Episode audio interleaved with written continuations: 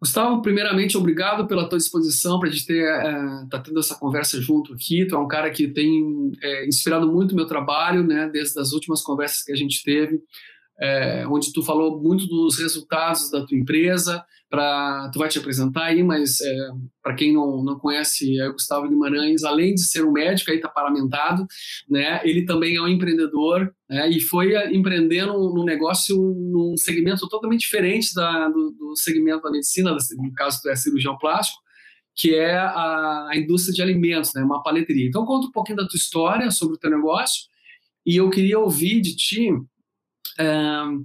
como foi esse teu momento inicial, né? Como é que tu, de que forma tu abriu a tua empresa, o conhecimento que tu tinha sobre gestão de negócios naquele momento, e depois a gente fala um pouco sobre uh, de que forma ter aprendido realmente gest... Eh, técnicas de gestão, ferramentas gerenciais, de que forma isso veio a impactar, né, o teu, os teus resultados aí na, no, no teu negócio. Vamos nessa. Legal.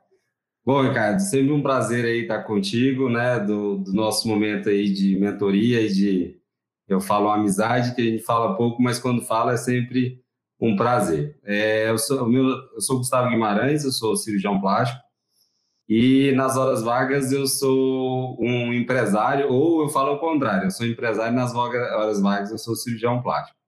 E essa jornada começou há sete anos atrás, quando foi o início do boom das paletas mexicanas no Brasil. Eu sou de Brasília, eu, eu, moro em Brasília, eu sou goiano, mas moro em Brasília e não tinha então a paleteria aqui. Um colega, também cirurgião plástico, trouxe a ideia para a gente e falou: Ó, vamos montar, vamos ser pioneiro que nós vamos beber água limpa, né? Nós vamos chegar primeiro. E da concepção da ideia até o primeiro picolé vendido foram quatro meses.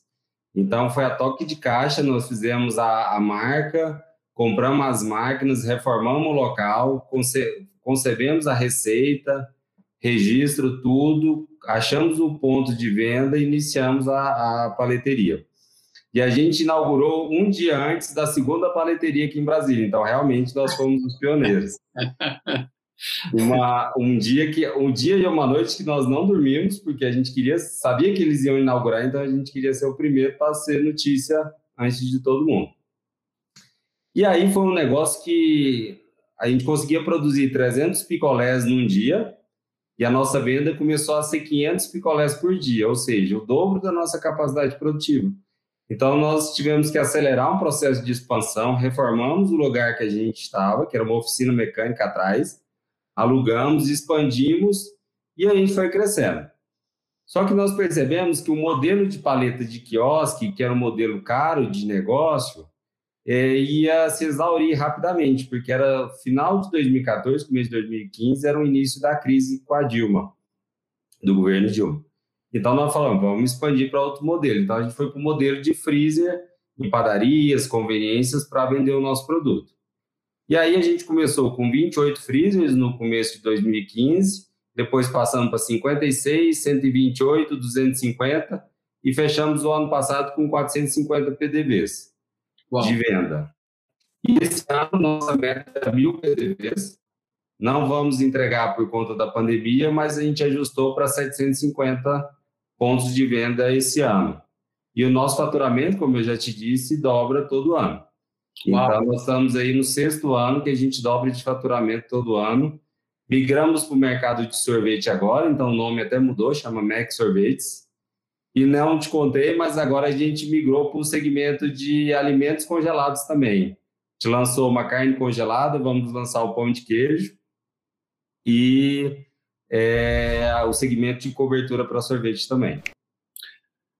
Fantástico, fantástico, né? Que história legal. Agora, eu, no meio dessa história bacana que você contou aí, a gente tem os percalços, né? E eu tenho certeza que você, como jovem empreendedor, é, e tendo começado com uma ideia boa no mercado aquecendo, é, teve muitas, é, muitos pontos favoráveis. Agora, eu tenho certeza também, na mesma medida em que você, que você também enfrentou sérias dificuldades né, para gerenciar isso tudo. Porque a coisa mais fácil que tem é a gente crescer multiplicando o caos. Né? Eu sempre digo isso: não adianta nada você crescer e multiplicar o teu caos. Então, para isso, né, e que entra o conhecimento de gestão né, de equipes, o conhecimento de gestão de negócios. E eu queria que tu falasse um pouquinho o que, que tu, quais foram as maiores dificuldades que tu encontrou nesse processo de estar tá, é, é, com um produto bom, produto excelente, no mercado propício, mas é, tenho certeza que teve que vencer a parte interna, né, da gestão de equipes, até porque tu não tinha, tu foi construindo equipe, tu foi construindo absolutamente tudo, né? Então a parte humana, a parte de, de gestão de pessoas e como é que foi essa parte para ti aí? É, você imagina o seguinte, eram três sócios médicos, né? Então era, como eu gosto de dizer, era tiro, porrada e bomba o tempo todo, cada hora apagando incêndio. Por quê? O, a nossa formação de médico sempre foi uma formação técnica, né?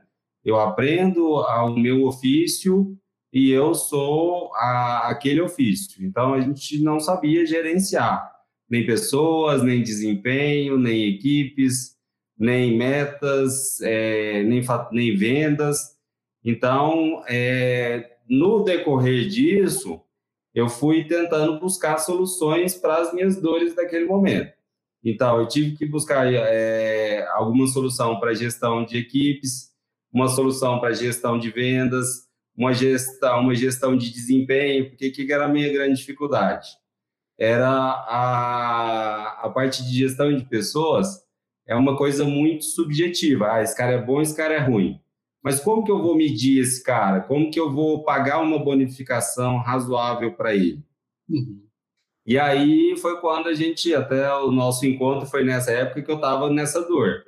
Como que eu vou fazer uma gestão de pessoas, de desempenho, de equipes, se a minha avaliação é muito subjetiva. Então, aí foi nesse momento que a gente se conheceu para poder eu aprender um pouco sobre isso e começar a desenhar esse modelo de metas, gestão de pessoas e desempenho para gerar um, uma, um ciclo positivo, porque nós passamos de uma equipe de quatro pessoas para hoje 45 funcionários. Então, nesse boom, eu precisava de um processo Sim. razoavelmente estruturado para, como você falou, para não multiplicar o caos dentro da empresa. Maravilha. A parte de gestão de pessoas, a parte de entender sobre como se estabelece um objetivo, a meritocracia, acredito que tu deve ter implementado uma sistemática clara de como, como eu valorizo cada funcionário, como cada funcionário deve ser é, remunerado, a partir de critérios mais claros, né? E não simplesmente gosto do cara ou desgosto do cara, que muitas vezes acaba sendo isso. E numa, numa empresa, né, Gustavo, que a gente vê, e, e tu deve ter é, passado um pouco dessa dor, numa empresa onde não existem critérios claros, né, de como eu como eu é, cresço ou não cresço dentro da empresa, as pessoas começam a inventar critérios. Entre eles, assim, será que se eu for maior puxar saco do chefe, né? Isso me dá alguma vantagem? E aí há uma, uma, armadilha gigante, porque quando a gente cai nessa, nessa roubada, e é uma armadilha por quê? Porque eventualmente o dono até gosta, puxa vida, tem um monte de gente puxando meu saco, sendo meu amigão, coisa e tal, mas os caras não estão produzindo. Ah, mas ele, é, mas ele é, é, é, meu, meu defensor. É, xará. é, xará, é defensor. Então, eu acredito no cara. Então, cria-se uma cortina de fumaça na qual o baixo desempenho se camufla. E as pessoas que não produzem, elas, elas acabam se encostando nessa, nessa, como se fosse uma corte mesmo. Quem, quem é que é, tem mais espaço? Quem é mais amigo do rei? Né? É. E quando a gente tira da empresa essa mentalidade dessa, dessa falta de uma meritocracia clara, né? É, objetiva, assim, uma meritocracia com foco em resultado, resultado que interessa à empresa, não, não necessariamente interessa ao empresário, que você vai dizer, ah, mas eu como pessoa me interessa ter um monte de gente me bajulando. Isso pode te interessar como, como pessoa, né, dentro da tua carência, mas para o teu negócio isso ajuda, né? Te ajuda a ter pessoas assim. Então, quando a gente implementa uma modelagem na qual existe um objetivo claro a ser alcançado, existe uma forma clara de avaliar quem está ou não está desempenhando, né? E, e tão importante quanto isso, quais ações eu devo tomar né? Eu acho que isso ficou muito forte dentro da tua cultura aí, pelo menos a última vez que a gente conversou, tu me disse, é, como eu gerencio o desempenho das pessoas, né? É. Me fala a grande dificuldade que é que no começo era era como fazer gestão, né? Até nas nossas conversas isso era bem claro, porque eu a gestão eu tenho que é, resolver uma necessidade, uma dor, muitas vezes era a dor dos sócios, dor das pessoas e dor da próprio do próprio cliente. Então a gente partiu desse dessa desse desse balizamento que é gestão ela é baseada em metas. Então a meta da empresa ela se desdobra para todas as pessoas dentro da empresa. Até hoje, é, o meu pessoal do operacional, que é meu auxiliar de produção, ele tem metas baseadas no, da empresa. A gente vai desdobrando. E aí deixou de ser o que você falou, aquele achismo. Ah, eu acho que esse cara é bom. Não. Ou esse cara bate meta e esse cara tem um desempenho, uma avaliação de desempenho boa. Não tem nenhum dos dois, não importa se ele é meu amigo, se eu gosto dele ou se eu não gosto dele.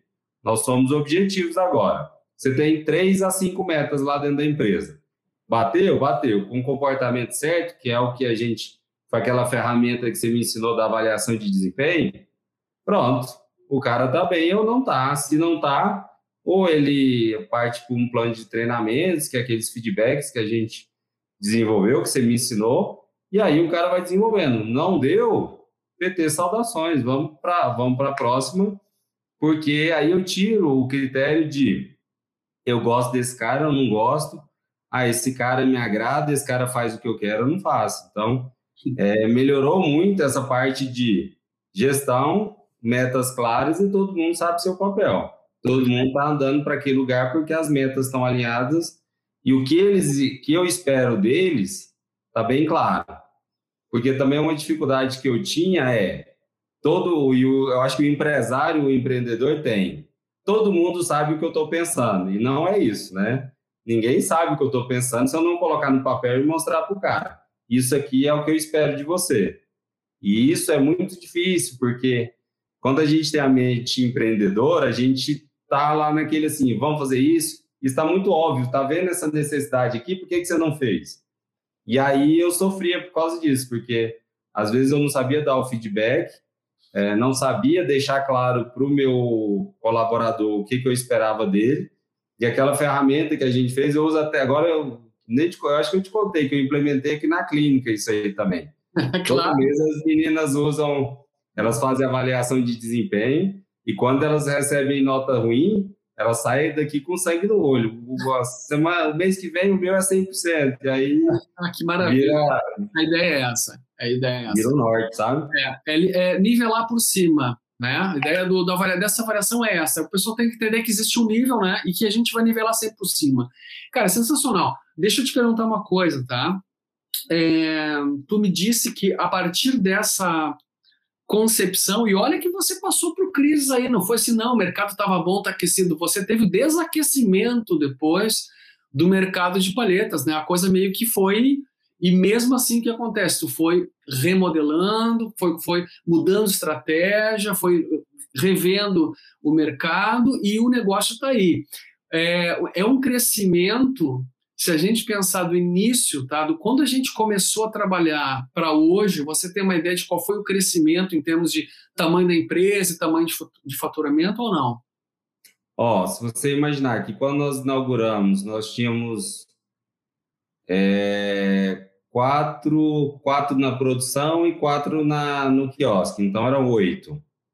Hoje eu estou com 49 colaboradores, né? Fora os, eu tenho mais 15 terceirizados diretos. Então você vai ver aí uma organização de 65 pessoas. Então nós multiplicamos por oito nesse período de desde a inauguração. Sensacional. Quando a gente começou a trabalhar ali, você estava no início. Foi qual? Foi qual época? Eu não lembro de ano que era. Acredito que era 2016. Eu posso até ver. Foi. 2016. É, foi quando a gente decidiu é, fazer o sorvete, que foi quando essa, esse, esse giro, né? Então, só para você ter uma ideia, nós produzíamos é, 300 picolés por dia. Hoje nós produzimos 8 mil potes de sorvete por dia. Uau! Então, ela passou de 300 picolés por mês, é, por dia, para 8 mil potes de sorvete por dia hoje. Cara, sensacional. Puxa vida, que, que coisa bacana. É, a tua vida, é, bom, é, em termos de faturamento, tá? Esse é um, esse é um número que, que você pode abrir ou não. Faturamento daquela época, faturamento hoje. Ah, assim, números, eu não vou saber números precisos, mas assim, naquela época a gente vendia em torno de, vamos lá, ia dar uns 500 mil ano para hoje um faturamento aí de 12 milhões ano. Uau! Fazer o cálculo, o que, que dá isso em termos de crescimento, mas de 500 mil ano para 12 milhões, é isso? É, nossa expectativa é fechar em 16 esse ano.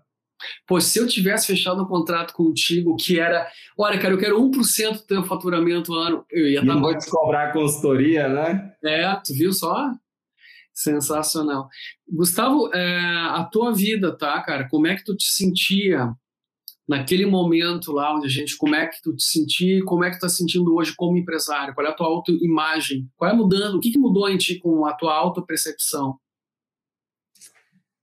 Então, eu estava até conversando com, com um colega esses dias sobre isso, né? Eu acho que é, naquela época eu era um, um um empreendedor que apagava muito incêndio, né, onde eu trabalhava todo dia no limite ali. Ah, hoje eu tenho que resolver isso, surgiu um incêndio, eu trabalhava. E aí hoje eu consegui estruturar muito melhor a questão do de processo, de meta, de deixar muito claro o que, é papel de cada um, né? Naquele trabalho que a gente desenvolveu de avaliação de atribuição, função, avaliação de desempenho, até hoje, lá na, na fábrica, toda a vaga que vai abrir, antes eu exijo aquilo. O que, que você espera dessa função? O que, que é o sucesso desse cara dentro do que ele vai fazer? Baseado nisso, quais são as metas de resultado dele? Porque ninguém começa a trabalhar hoje lá sem ter as três coisas: sem ter atribuição, as metas e avaliação de desempenho. Então, a vaga ela só é aberta depois que isso aí está concluído bem claro tanto para quem contrata quanto para quem vai entrar. Perfeito. Então, hoje, por exemplo, se surge um incêndio, eu sei a quem cobrar, porque a, a atribuição está bem clara lá dentro da empresa. Ela não fica vaga. É, se eu vou pagar uma. E isso deixou muito. Me deixou até, mais tranquilo até como remuneração. Por quê? A remuneração hoje é baseada em meta. Não é se eu gosto, não é se eu desgosto do cara, não é se ele é meu amigo, não é se eu estou com raiva dele ou se eu estou gostando dele. Bateu meta, X, não bateu Y, acabou. Não tem, é, os números falam por si, eu não tenho que ficar argumentando, é, sofrendo se o cara vai achar ruim ou se ele vai achar bom o que eu vou remunerar. Está bem claro para ele, está bem claro para mim. Tanto é que eu tenho muito poucos questionamentos sobre a comissão. É bem claro isso até para eles. Isso, isso é um alívio né, de, de energia e de tempo, porque você tenta imaginar o que, que é o dia a dia de um gestor que está o tempo inteiro lidando com pessoas insatisfeitas, incrédulas, né? Porque ah, o gerente está falando isso porque ele está me perseguindo, né? Ou o que eu faço para ser mais queridão né, do meu gerente ganhar mais espaço e ganhar mais facilidades. Quando a coisa, quando a política ela é baseada nessa coisa muito pessoal, acabou o negócio, acabou o negócio, né? Então o que eu tenho batido muito aí com, com quem aprende comigo é o seguinte: tudo bem, a gente tem uma, a gente é ser humano, a gente tem uma relação é, pessoa a pessoa mas estamos num negócio onde as regras têm que estar claras, eh, precisam estar claras para todo mundo, para quem paga, para quem recebe, né? O que eu faço se eu quiser uma promoção, né?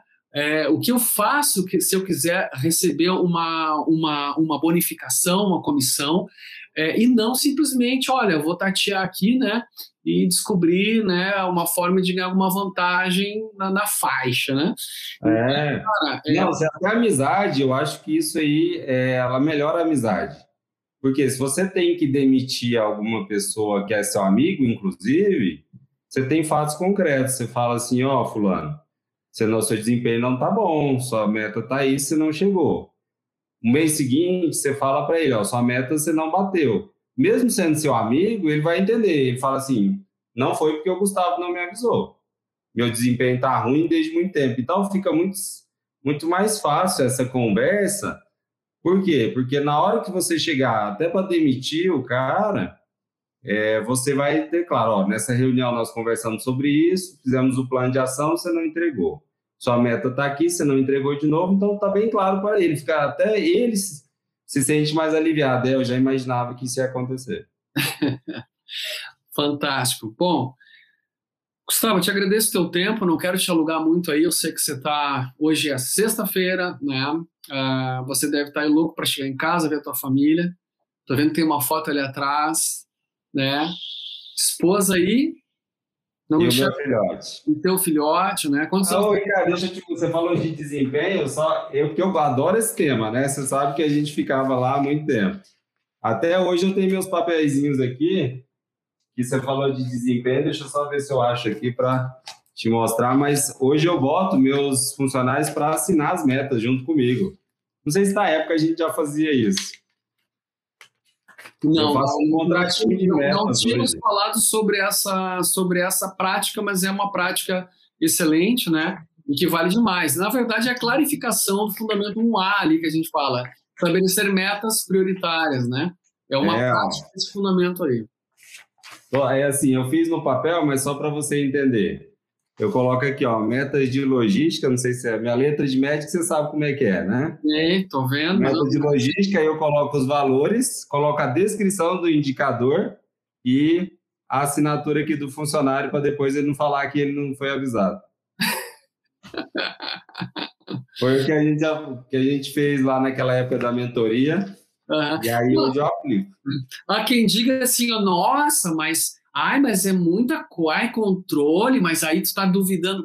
Aí, assim, a minha resposta para as pessoas que duvidam do poder da gestão é o seguinte: tá dando resultado.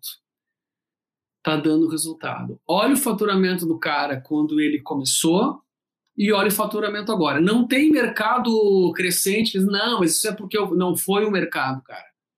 O resultado que vocês tiveram em crescimento foi, foi competência gerencial. Ponto. Aí é que está o lance. Não, não tem outra coisa que justifique. Porque assim como vocês decolaram durante esse tempo aí, eu tenho certeza que tem concorrentes teus que desapareceram no mercado. Tenho certeza disso. É. Né? Então, o que, que, o que, que mudou aí? Gestão. Te parabenizo, tá? Te agradeço demais aí pelo teu tempo precioso de médico, né? Pô, se eu tivesse que pagar essa consulta aqui já seria uma grana, né?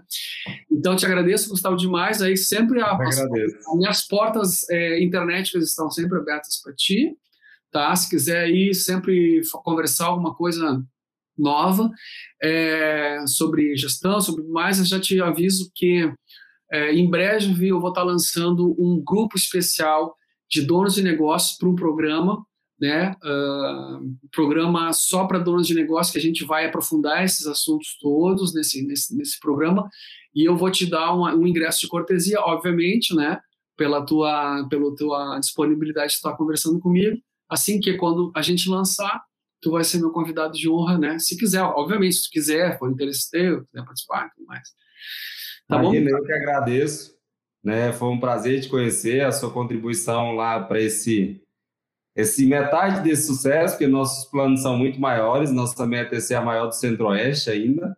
Uau. A gente tem planos audaciosos aí ainda pela frente, mas a sua contribuição, o seu método, eu achei que esse método de gestão e a gente conseguir aplicar ele da forma prática que ele é, porque o que me chamou muita atenção na época foi a praticidade e o pragmatismo, né? Tem um porquê você faz isso, tem um porquê você faz isso. Então, isso me ajudou demais a clarificar e colocar no papel tudo que eu precisava fazer. Então, eu que te agradeço aí pela contribuição. É sempre um prazer falar sobre gestão aí, um tema que eu adoro. E precisando de mim, eu quero participar desse grupo sim, com certeza. Tá bom. Gustavo, abração e carbom, fim de semana para ti, né? Com tá tua família, eu, eu vou ficar aqui com a minha e com meus cachorros. Tá bom. Tá, um abraço. Um abraço, cara.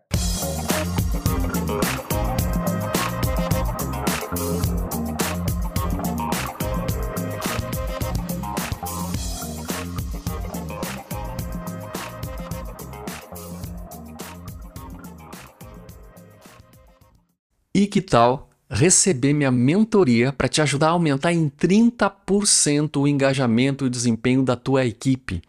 Entre em contato comigo agora por WhatsApp, telefone ou e-mail acessando ricardomale.com.